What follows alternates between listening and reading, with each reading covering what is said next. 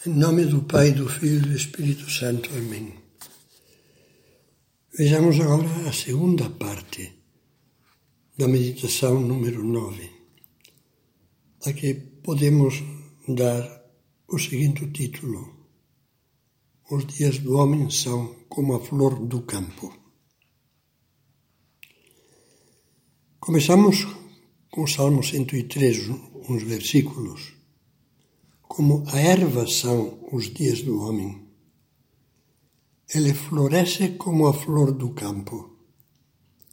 Basta que sopre o vento e desaparece. E o lugar que ocupava não voltará a vê-la. E o Salmo 90 acabam nossos anos como um sopro. A palavra de Deus nos exorta constantemente a tomar consciência da brevidade da vida. É como um clarim de alerta que nos diz: estás caminhando para o encontro definitivo com Deus. Vale a pena caminhar bem, para que esse encontro seja o que deve ser para o cristão o abraço eterno do amor, o abraço da Santíssima Trindade para sempre. Sim, vale a pena viver preparados pensando nessa meta final que é maravilhosa, mas que nós podemos frustrar. São Paulo tinha a sabedoria do, do coração de que falávamos antes, por isso exortava assim os Efésios. Portanto, ficai bem atentos à vossa maneira de proceder. Procedei não como insensatos, mas como prudentes, que aproveitam bem o tempo presente, pois esses dias são maus. Não sejais sem juízo, mas procurai discernir bem qual é a vontade do Senhor. Quem é que se prepara para o prepara bem, lógico, para o encontro definitivo com Deus, para a hora da morte?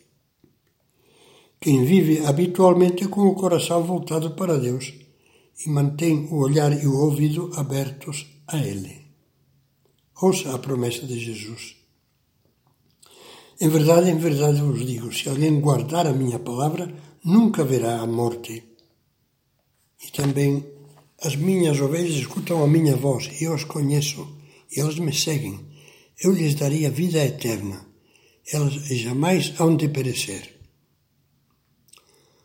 O servidor bom e fiel que entra na alegria de seu Senhor é o que procurou ouvir a sua voz e dizer sempre sim a tudo que Deus lhe pedia. Vamos rezar com o Salmo 116. Que darei eu em retribuição ao Senhor por todos os benefícios que me tem feito? Tomarei o cálice da salvação e invocarei o nome do Senhor. Cumprirei os meus votos ao Senhor diante de todo o seu povo. É preciosa aos olhos do Senhor a morte de seus santos. Senhor, eu sou teu servo eu sou teu servo e filho da tua serva, quebraste as minhas cadeias. No dia 11 de dezembro de 1998, iniciou-se oficialmente a causa de canonização de um membro supernumerário casado do Opus Dei, o Dr. Eduardo Ortiz de Landásuri, catedrático de clínica médica e um dos médicos mais prestigiosos da Espanha. Deve-se principalmente a ele a conhecida Faculdade de Medicina da Universidade de Navarra. Sua bondade e generosidade para com os pacientes necessitados eram proverbiais. Eu mesmo dou testemunha porque por um dia fui paciente seu. Faleceu santamente em 20 de maio de 1985 enquanto repetia esta oração: Senhor, aumenta a minha fé, aumenta a minha esperança aumenta a minha caridade, para que o meu coração se pareça com o teu. Em 1983, com um câncer disseminado, sabia que lhe restava pouco tempo de vida.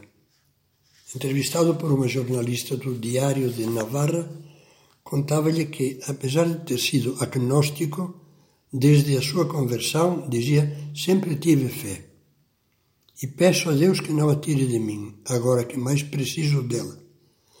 Na realidade, a única coisa que me preocupa é ir para o céu. Sim, acredito no céu, um lugar onde gozarei da presença de Deus. Como? A minha mente é pequena demais para explicar, mas é para lá que eu quero ir. Tentei passar pela vida fazendo o bem que pude, tentei, mas não quero que me digam que consegui, porque a minha possível vaidade me assusta. Quero ir para o céu, e lá não há lugar para vaidosos. Leia esse breve relato sobre a forma como um profissional notável encarava a morte. Um homem que fez grandes coisas, que teve esposa e filhos sempre unidos, uma família admirável, e que na hora final podia apresentar a Deus as duas mãos cheias de frutos, de realizações, de bem, de virtudes e de amor. Releve percebe e perceba pensando no Dr. Eduardo o que é uma vida feliz com Deus porque tem bem clara a meta e o caminho que a ela conduz.